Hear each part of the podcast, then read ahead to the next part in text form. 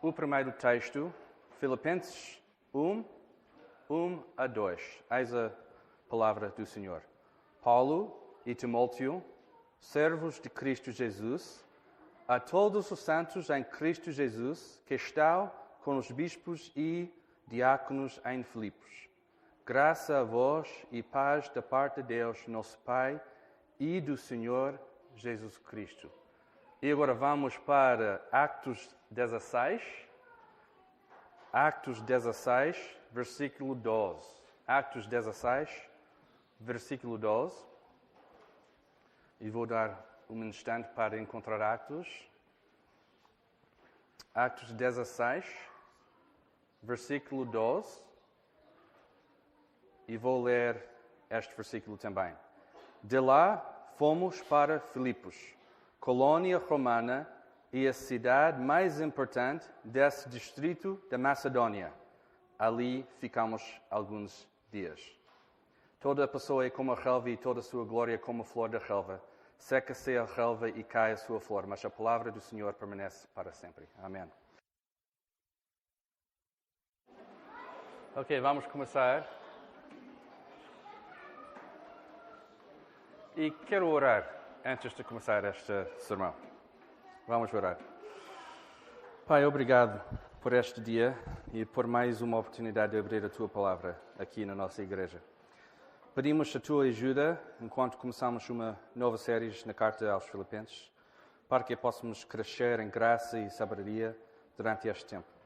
Ajude-nos não só a ouvir, mas responder em obediência na nossa vida. Dá-me neste momento a presença do Espírito Santo para me guiar, para me corrigir e para me fortalecer durante a pregação, sabendo que a coisa mais importante hoje é a tua glória no nosso meio, Pai. Oramos em nome de Jesus. Amém.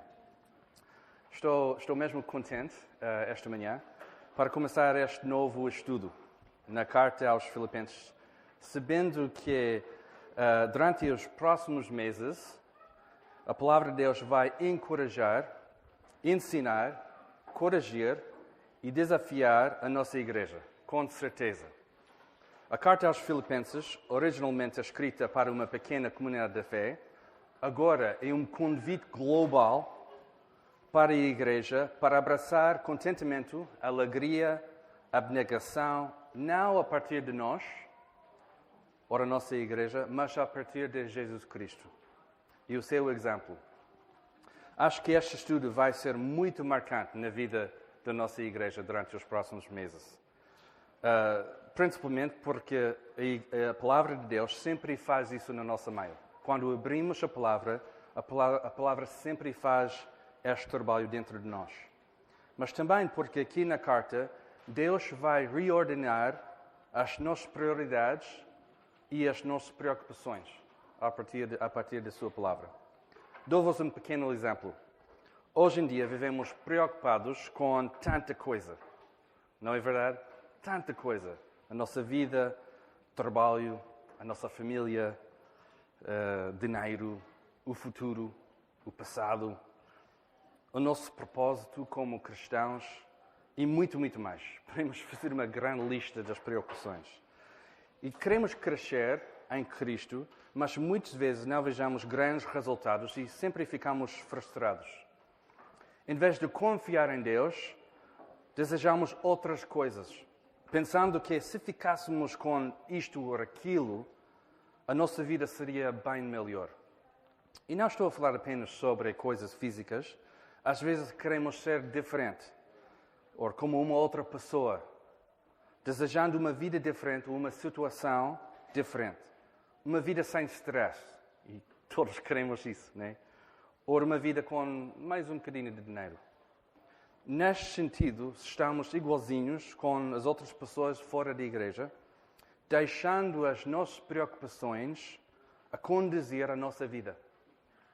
Mas aqui na palavra de Deus temos um conceito radical de contentamento.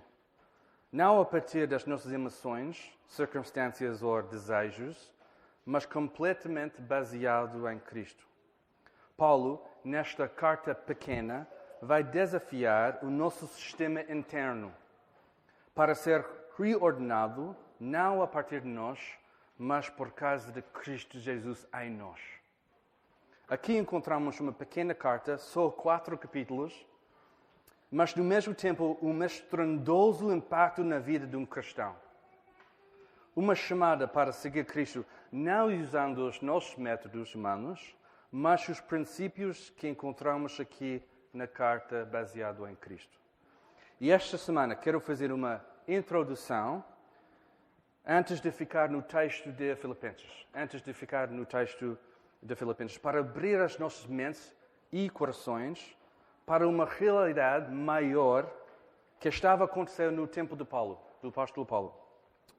E tal como qualquer estudo na Bíblia, queremos olhar para o contexto, ganhando uma boa perspectiva bíblica, para que o resto do nosso estudo possa ser feito dentro daquilo que aconteceu, principalmente com esta interação entre o apóstolo Paulo e esta comunidade de fé em Filipos.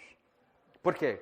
Porque queremos interpretar e aplicar o texto através do autor, sabendo que temos Deus como ator principal da Bíblia e o apóstolo Paulo como ator humano, inspirado divinamente pelo Espírito Santo, para escrever e recordar o que agora reconhecemos como a Bíblia, como a carta aos Filipenses. Queremos rejeitar, no mesmo tempo, a ideia que o texto tem na própria vida que diz alguma coisa diferente do que a intenção do autor. E queremos rejeitar também a ideia que nós, como leitores, podemos tirar conclusões, conclusões diferentes ou opostas do autor também. Por isso, o contexto de Filipenses é mesmo importante. E esta carta tem um contexto dentro do espaço e tempo que encontramos no livro dos Atos. Sabendo isto, vamos ficar em Atos 16 esta semana para que possamos continuar bem plantados no contexto da carta aos Filipenses. Em Atos temos a história da igreja primitiva, ou seja, como a igreja nasceu e cresceu. Os quatro evangelhos apresentam a história de Jesus, o seu nascimento, ministério, morte e ressurreição. E Atos começa com a ascensão de Jesus no capítulo 1, Pentecostes, dia de Pentecostes, no capítulo 2, e o vindo do Espírito Santo, a primeira igreja em Jerusalém no fim do capítulo 2, e até o capítulo 28, o fim, temos a igreja em movimento. A igreja que está a plantar mais igrejas, a igreja que está a espalhar o Evangelho. E obviamente estou a saltar muito aqui, muito aqui, uh, neste breve resumo. Mas se Deus quiser, vamos ficar muito, muito tempo em Atos em 2020 e provavelmente 2021. Será muito difícil uh, usar apenas um ano para uh, caminhar pelo livro de Atos, mas vamos ficar a partir de janeiro de 2020 em Atos a descobrir o que a igreja é, o que a igreja fez e como é que nós podemos aplicar isso uh, no nosso meio. Mas tudo isto para dizer que encontramos a história da igreja em Filipos, aqui em Atos, e especificamente em Atos 16. Por isso faz muito sentido começar o nosso estudo na carta aos Filipenses, aqui em Atos, para percebermos o contexto da carta antes de começar a estudá-la. Abrem então as vossas Bíblias, e provavelmente você está lá agora, para Atos 16, 12. E vamos ficar aqui esta semana para depois, na próxima semana, vamos começar em Filipenses. No versículo 12, temos este grupo de missionários enviados da igreja de Antioquia, em Atos 13, e esta atualmente é a segunda viagem missionária de Paulo. E este grupo, a chegar à cidade de Filipos, uma colônia romana e a cidade mais importante desse distrito da Macedônia. Hoje em dia, lemos esta parte e não é nada significante para nós, não é? Às vezes passamos rapidamente pela esta parte. Mas aqui temos uma mudança incrível no ministério do apóstolo Paulo. Versículo 9 diz: De noite, Paulo teve uma visão. Nela, em pé, um homem da Macedônia suplicava-lhe: Vem para Macedônia e ajuda-nos. E Paulo, sabendo que esta visão foi de Deus, concluiu que Deus os havia chamado para lhes anunciar o Evangelho. Este é o motivo desta viagem à Macedónia. E aí foram. E é muito interessante aqui que eles não uh, decidiram um, ter mais uma visão, ou falar um bocadinho sobre isso, ou decidir mais tarde. Não, ele, aí eles foram. E aqui temos uma coisa interessante. Paulo e os seus companheiros, nesta parte de Atos, chegaram pela primeira vez em Europa para anunciar o Evangelho. Aqui em Atos 16 encontramos as primeiras pessoas convertidas em Europa, uma mulher chamada Lídia e o carcereiro e a primeira igreja em Europa está plantada. A primeira igreja em Europa. Bem, não sei o que vocês acham sobre isso, mas eu acho que esta é fascinante, é interessante, esta parte em Atos. Primeiro, porque o Evangelho é pregado em Europa, e segundo, porque aqui encontramos a conversão de Lídia e o carcereiro, e o resultado é uma igreja. A tal igreja que anos e anos e anos depois, o apóstolo Paulo está a escrever. Por isso, o nosso estudo na carta aos Filipenses tem este contexto. A prioridade, a prioridade de pregar o Evangelho, pessoas convertidas e uma pequena igreja que começa. Ok, vamos estudar em Filipenses. Vai ser um resultado dos acontecimentos aqui em Actos e o relacionamento próximo entre o apóstolo Paulo e esta pequena igreja, esta comunidade de fé. Deixe-me dar alguns exemplos. Em Filipenses 1, Paulo diz: Dou graça ao meu Deus todas as vezes que me lembro de vós, fazendo sempre súplicas por todos vós, em todas as minhas orações, com alegria, em razão da vossa cooperação na causa do Evangelho, desde o primeiro dia até agora. Desde o primeiro dia até agora. Paulo está a lembrar tudo o que aconteceu e tudo o que começou em Filipos, mas também como a igreja continuava a apoiar Paulo durante os, os próximos anos. E aqui em Filipenses não temos pessoas desconhecidas, mas se ligamos ao que Paulo está a escrever com a igreja de Filipos, Lídia e a sua família, o carcereiro, que curiosamente não tem nome, e a sua família, e provavelmente outros também. Temos pessoas vivas aqui não apenas um conceito geral que Paulo está a referir. Outro exemplo. Em Filipenses 1, Paulo diz: Irmãos, quero que saibas que as coisas que me aconteceram contribuíram para o avanço do Evangelho. Aqui, certamente, Paulo está a referir à situação presente e como ele foi preso em Jerusalém e depois levado a Roma. Mas aqui em Actos temos o contexto. Paulo também ficou preso em Filipos e é o que aconteceu contribuiu para o avanço do Evangelho.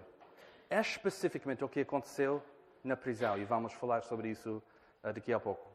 Os ouvintes de Paulo entenderam perfeitamente o que Paulo estava a comunicar, precisamente por causa dos acontecimentos que encontramos aqui em Actos 16.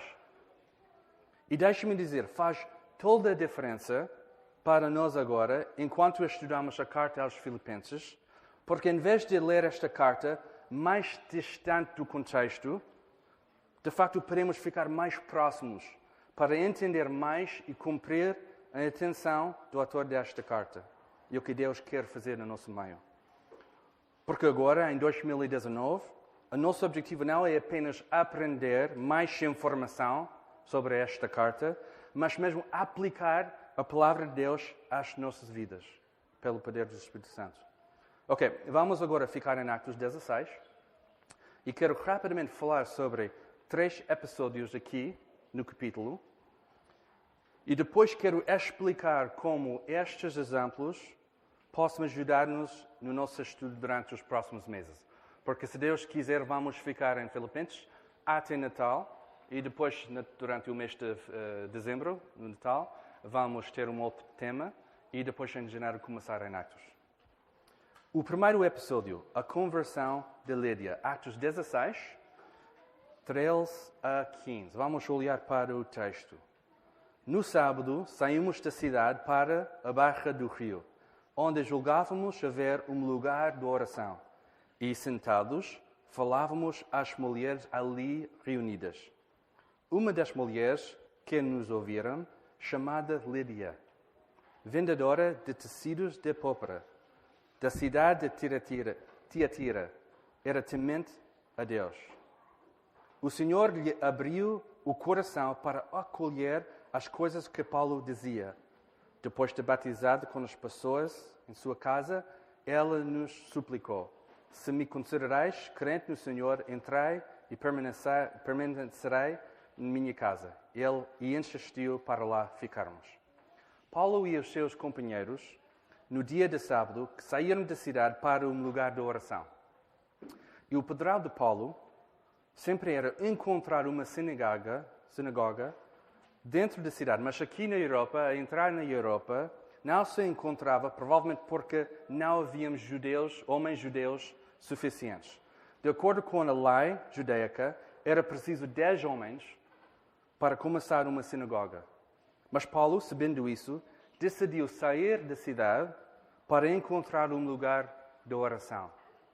E lá eles encontraram algumas mulheres reunidas e temos a conversão de Lídia. A primeira pessoa recordada na Bíblia para converter em Europa. Lídia, uma vendedora de tecidos, acreditava em Deus, mas Deus abria, abriu o seu coração para as coisas que o, Paulo, que o apóstolo Paulo dizia. Incrível, não é? Não sabemos exatamente o que Paulo dizia, mas temos a certeza que Paulo pregou o Evangelho. Por quê? Porque em versículo 10, Paulo concluiu que Deus os havia chamado para anunciar o Evangelho. Também sabemos que o apóstolo Paulo sempre pregava o Evangelho, sempre, em qualquer circunstância e qualquer lugar. Nas suas palavras, disse: Pois resolvi nada saber entre vós, a não ser Jesus Cristo e este crucificado. Foi sempre o padrão do Paulo. Temos a certeza que Paulo pregou a coisa mais importante: a morte e ressurreição de Jesus, a parte que estava em falta na vida da Lídia. A Lídia aqui é salva não porque ela acreditava em Deus, mas porque ela acreditava em Deus que enviou o seu Filho ao mundo, o nosso Salvador. Se fosse possível ser salvo apenas por acreditar em Deus, sem Jesus Cristo, todos os dias seriam salvos. Em Romanos 10, 1 a 4, Paulo explica porquê e diz: Irmãos, o desejo do meu coração e a minha súplica a Deus em favor de Israel é que ele seja salvo. Porque posso testemunhar de que eles têm zelo por Deus, mas não com entendimento. Pois, não reconhecendo a justiça de Deus e procurando estabelecer a sua própria justiça, não se sujeitaram à justiça de Deus. Pois Cristo é o fim da lei para a justificação de todo aquele que crê. Encontramos aqui um conceito muito, muito importante. Lídia acreditava em Deus, ou seja, ela tinha zelo por Deus, mas sem entendimento. Paulo pregava o Evangelho para ligar entendimento com zelo para que ela pudesse ser salva. E atenção, quem abriu o coração de Lídia foi o apóstolo Paulo? Claro que não. Foi o próprio Deus que abriu o seu coração para acolher as coisas que Paulo dizia. A palavra pregada produziu, neste caso, um coração novo, uma nova conversão. Às vezes temos medo de partilhar o Evangelho no nosso meio, eu sei isso. E às vezes temos vergonha ou não sabemos as palavras certas para usar. E não sei como explicar como Deus faz este milagre, mas Ele sempre usa a palavra pregada e partilhada para salvar pessoas. Deus usa a palavra pregada e partilhada para salvar pessoas. Por isso não faz nenhum sentido que não sabemos como anunciar o Evangelho, porque é Deus que usa as palavras para salvar pessoas. Sim, claro, não foi o apóstolo Paulo que salvou Lídia, mas Deus usou a obediência dele. Porque Paulo respondeu em obediência à visão de Deus para ir à Macedônia e a sua fidelidade para pregar o Evangelho ao grupo das mulheres aí reunidas. A nossa salvação, tal como Lídia, é encontrada exclusivamente em Jesus Cristo. Não temos salvação apenas por acreditar em Deus e sem fé em Jesus Cristo. Temos de ter estas duas coisas ligadas. E a Bíblia sempre liga estas duas coisas: acreditar em Deus e por causa de Jesus Cristo, fé em Jesus Cristo. Os heróis da fé no Velho Testamento que morreram antes de Cristo acreditaram na promessa de Deus e a fé deles foi acreditada por Deus, não pela sua justiça própria, mas pela justiça de Deus. O segundo episódio, a jovem com o espírito mau. Atos 16, 16 a 24. E temos estas em sequência. Primeiro com Lídia e agora com este episódio com a jovem com o espírito mau. Depois da conversão de Lídia, Paulo continua a pregar o Evangelho, mas temos uma pequena história aqui que eu, eu acho que tem muita graça. Paulo e Silas, quando íamos ao lugar de oração, estão confrontados com uma jovem que tinha um espírito adivinhador e a fazer isto ganhava muito dinheiro, muito lucro aos seus senhores. E em versículo 17 diz: Seguindo Paulo e a nós, ela gritava: Estes homens são servos de Deus Altíssimo. Eles vão anunciam o caminho da salvação. Ela fez isso por muitos dias. E esta é a parte que eu acho que tem muita graça. Mas Paulo, diz a Bíblia, já aborrecido, ou muito irritado, ou zangado com isso, voltou-se a disse ao Espírito: Eu te ordeno, em nome de Jesus Cristo, que saias dela. E na mesma hora ele saiu. Bem, a parte hilariante para mim deste episódio é quando o apóstolo Paulo está irritado com isto. Primeiro dia, ok, está tudo bem. Segundo dia, ugh. o terceiro dia, ok, basta, não é? E ele expulsa o demónio no poder de Jesus. Não sei porquê, mas acho que tem muito graça. Obviamente, a jovem estava a dizer, esta é a parte interessante, a jovem está a dizer, estava a dizer as coisas certas, mas no sentido errado. É interessante aqui que está afirmado aquilo que sabemos de Tiago 2,19. Também os demónios acreditam e até tremem. A jovem, apesar de usar as palavras certas, está atormentada e precisa de ser libertada. Ela precisa de ser libertada. Paulo preferia ver a jovem não dizer estas palavras do que continuar a dizer as coisas certas enquanto ela está possuída por um demónio, por um espírito mau. Paulo expulsou o espírito mau em nome de Jesus Cristo, o único nome que tem poder para expulsar estes espíritos. Este episódio faz-me lembrar de Marcos 5. E nós, como igreja, já estudamos a carta de uh, o Evangelho de Marcos, muito, ultimamente. Quando Jesus expulsa o demónio chamado Legião. Esse nome é esquisito porque havia muitos espíritos.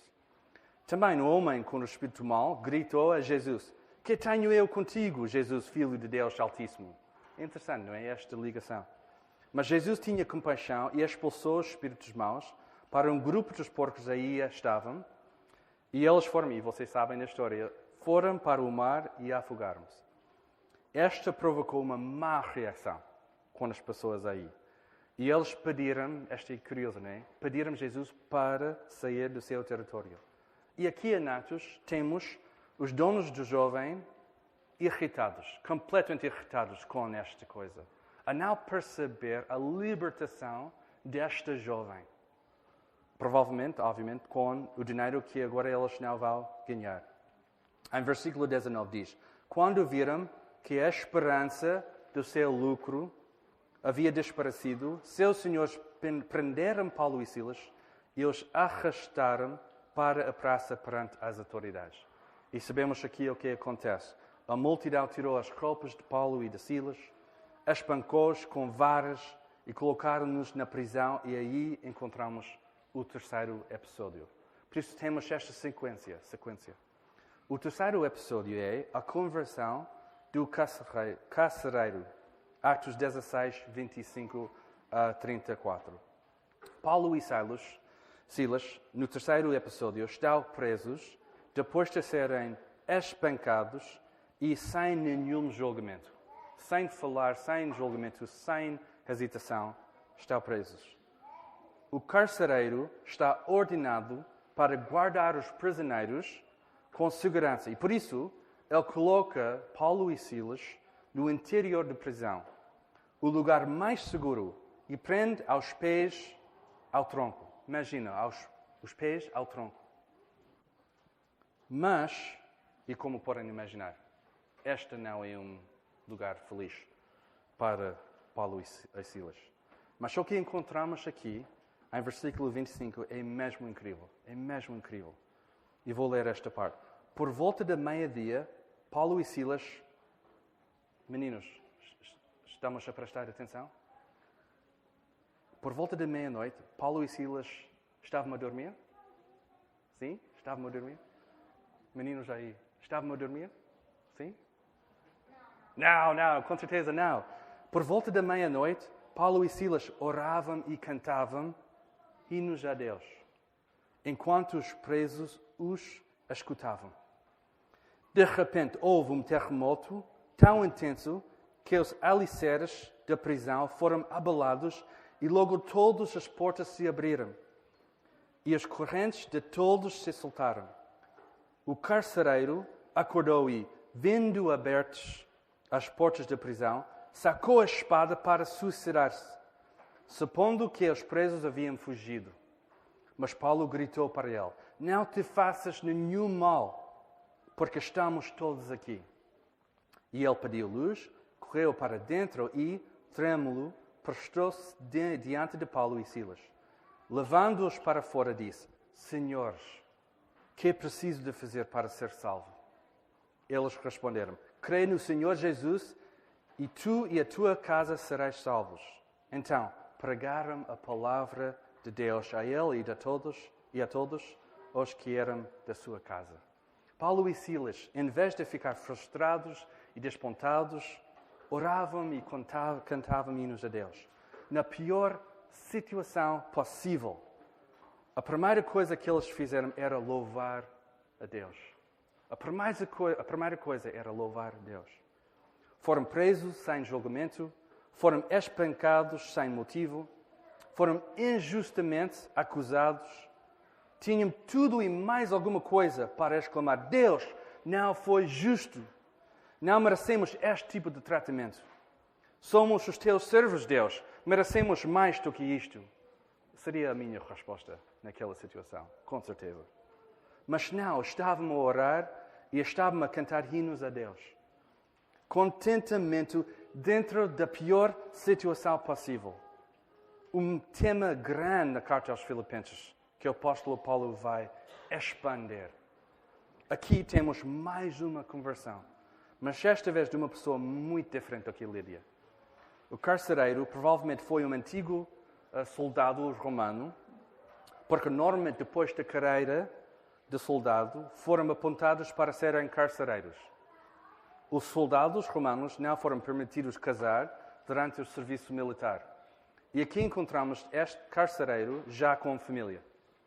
Também, durante o tempo do Império Romano, se és capaz qualquer prisioneiro, a pessoa responsável, neste caso o carcereiro, seria punido com a morte.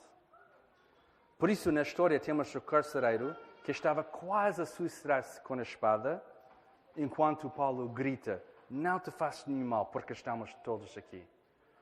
O carcereiro, sabendo que Deus fez um milagre grande, diz as únicas palavras que faz sentido naquela situação.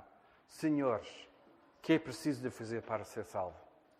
Mais uma vez, mais uma vez, Paulo explica a simplicidade do Evangelho e continua a pregar a palavra de Deus. E qual é o resultado?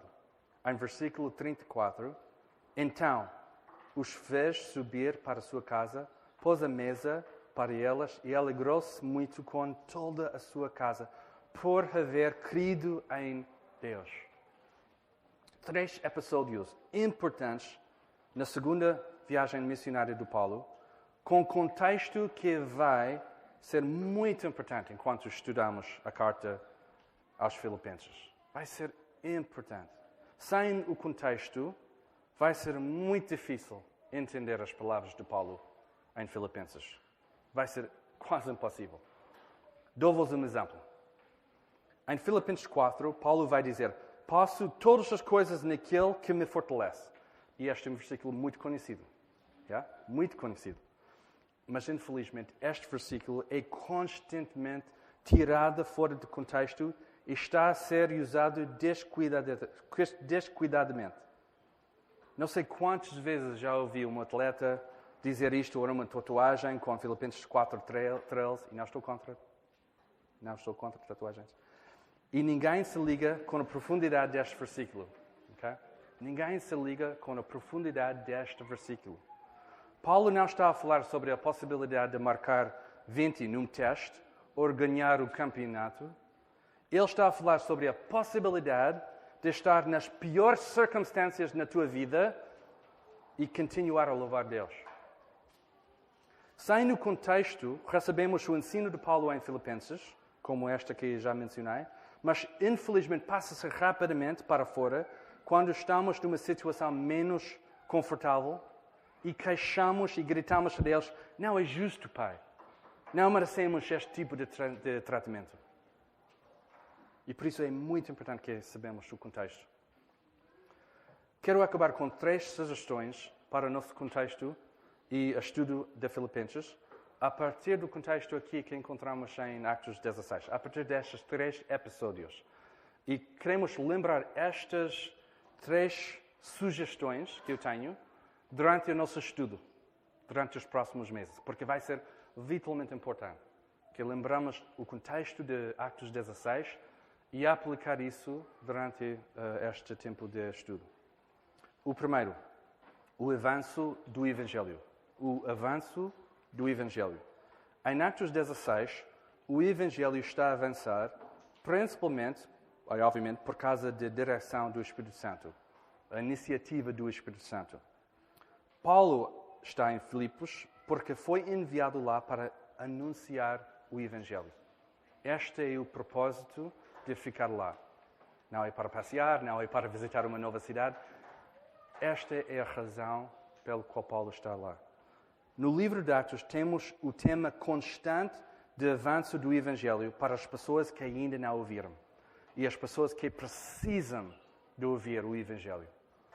Temos Lídia, temos o carcereiro, uma nova igreja plantada e a expansão do reino de Deus naquele lugar. Esta vez em Europa, pela primeira vez. O Evangelho nunca, nunca para. Em capítulo 1 de Filipenses, Paulo vai enfatizar este princípio. Mas hoje em dia, infelizmente, achamos, ou pelo menos comportamos, comportamos, como se o Evangelho não se movesse no nosso meio. Estamos parados no nosso evangelismo, ou pior, estamos indiferentes.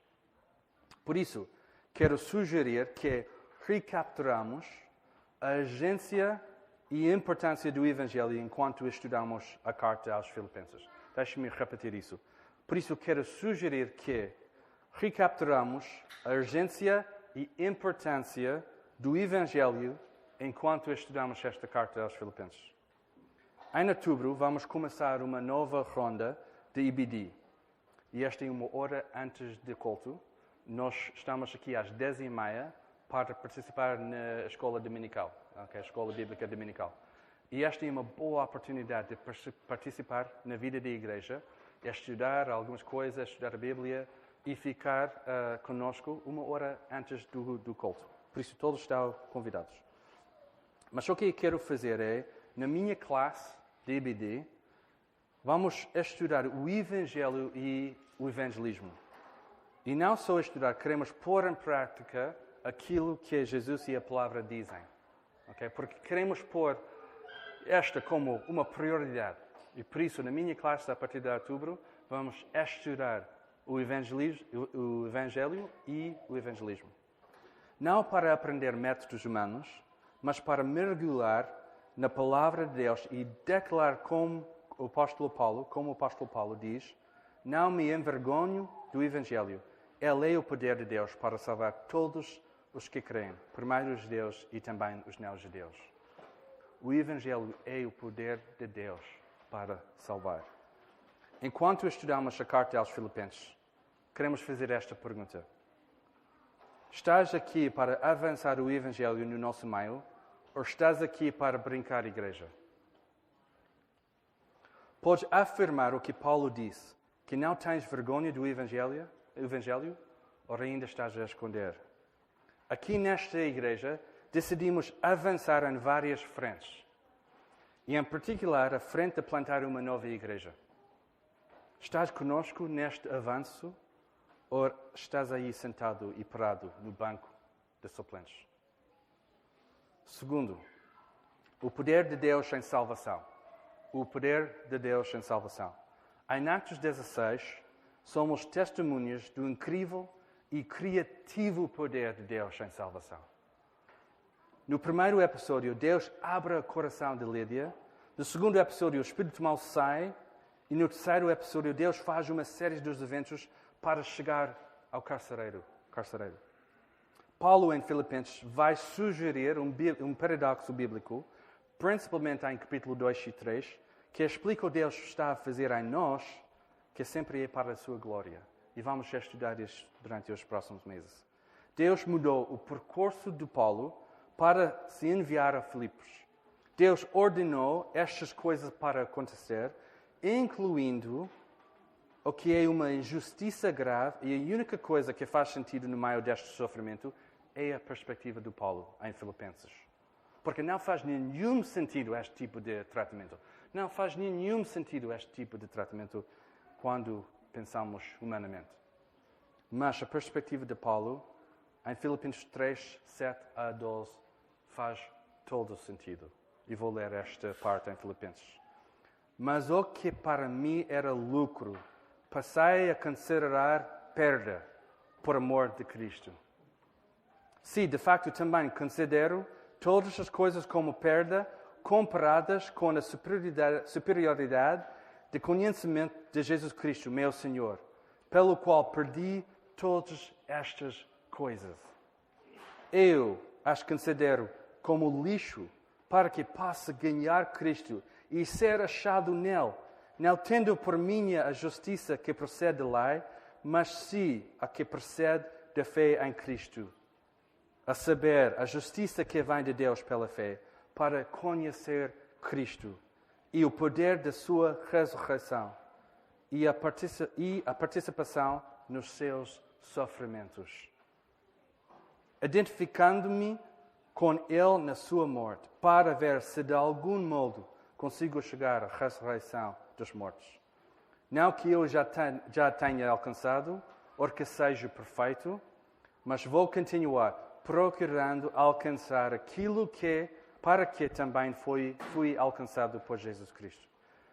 Só faz sentido dentro desta perspectiva de Paulo. Estes acontecimentos em Atos 16 não fazem sentido para nós e sofrimento para sofrer. E neste não faz sentido. Mas com esta perspectiva que em Filipenses vamos encontrar e vamos entender e queremos aplicar às nossas vidas, faz todo sentido. Faz todo sentido. Paulo foi, neste sentido, usado divinamente para cumprir os objetivos de Deus e principalmente para manifestar o poder de Deus em salvação. E neste texto que acabei de ler, Paulo está a dizer que nada compara com Cristo. Nada. Valia a pena perder, sofrer, ter dificuldades, tudo, porque ele ganhou Cristo no meio de tudo. E confesso, não gostamos nada destas palavras. Perder, sofrer, dificuldade. Não gostamos nada disso. Mas para Paulo, valeu tudo para ganhar Cristo. Neste estudo, quero desafiar cada pessoa na nossa igreja para avaliar onde é que tu estás com isso. Estás pronto para perder? Para ganhar Cristo? Estás pronto para perder alguma coisa? Para ganhar Cristo? Ou ainda estás com as tuas mãos no volante da tua vida? Ainda estás assim? Três. O terceiro. Contentamento e confiança em Deus. Contentamento e confiança em Deus. Talvez um dos temas mais importantes aqui em Atos e também em Filipenses seja o tema de contentamento, contentamento e confiança em Deus. No meio de sofrimento, Paulo e Silas estão a orar e cantar hinos a Deus. Depois do terremoto, Paulo diz: Cá estamos, não te faças mal. Porquê? Porque ele tem confiança no plano de Deus. Ele não foge, mas está aí, sentado, à espera. Porquê? Porque ele tinha confiança em Deus, no plano de Deus. Naquela situação pior, ele tinha contentamento. O contentamento em Cristo e a confiança no, no plano de Deus são duas coisas que Paulo sabia seguir. E em Filipenses vamos entender mais sobre contentamento e confiança em Deus. Uma parte do trabalho de um pastor é entender onde é que estão os membros da igreja. Este não é tal, tal simples, não é uma coisa tal simples, mas parte das responsabilidades de um pastor, dos pastores desta igreja, é saber mesmo onde é que estão as pessoas, espiritualmente falando, para saber a ICG da congregação. Quero dizer isso com cuidado, mas temos de crescer como igreja em contentamento e confiança em Deus, porque a nossa ICG não está dentro dos limites normais. Posso dizer isso? Não está dentro dos, dos limites normais. Porque queremos crescer e devemos crescer em contentamento e confiança em Deus. E como podemos crescer em contentamento e em confiança em Deus? A carta aos Filipenses vai ser uma grande injeção de contentamento e confiança em Deus. Acredita em mim. Vai ser uma grande injeção de confiança no plano de Deus e contentamento. Paulo ensina-nos como confiar em Deus, como ter contentamento em qualquer situação, para ganhar Cristo em todas as circunstâncias da nossa vida. Estás pronto? Estás pronto para crescer em contentamento e em confiança em Deus? Fácil de dizer, mas difícil de viver. Deixe-me ser a primeira pessoa para levantar o meu braço, para dizer: Eu tenho de, de crescer em contentamento e confiança em Deus. Eu tenho de crescer. Mas quem está comigo? A igreja está comigo? Agora, vamos terminar lembrando e celebrando Cristo Jesus enquanto tomamos o pão e bebemos o vinho, a ceia do Senhor. É uma boa oportunidade de fazer duas coisas. Se estás aqui e ainda não tens uma relação pessoal com Jesus Cristo, hoje é o dia da salvação. Deus quer abrir o teu coração tal como ele fez com Lídia. A mensagem do Evangelho é muito clara. Só tens de confessar os teus pecados e confiar em Jesus Cristo. Arrependimento e confiança em Jesus Cristo. Como Romanos 10 diz: Se com os teus lábios confessares que Jesus é o Senhor e no teu coração creres que Deus o ressuscitou dos mortos, serás salvo. Temos fé dentro de nós e somos justificados. Afirmamos Jesus com os nossos lábios e somos salvos. Este é o Evangelho. Se estás aqui e tens uma relação pessoal com Jesus Cristo, hoje pode ser uma boa oportunidade de renovar o teu compromisso com as três sugestões que eu mencionei. Renovar a nossa confiança em Deus, o nosso contentamento em Jesus e afirmando o poder de Deus em salvação e a importância do Evangelho no nosso meio. Então, usas este tempo para refletir e pedir Deus para te ajudar durante estes próximos meses, durante este estudo na carta aos Filipenses. A graça do Senhor Jesus Cristo esteja com o vosso espírito. Amém.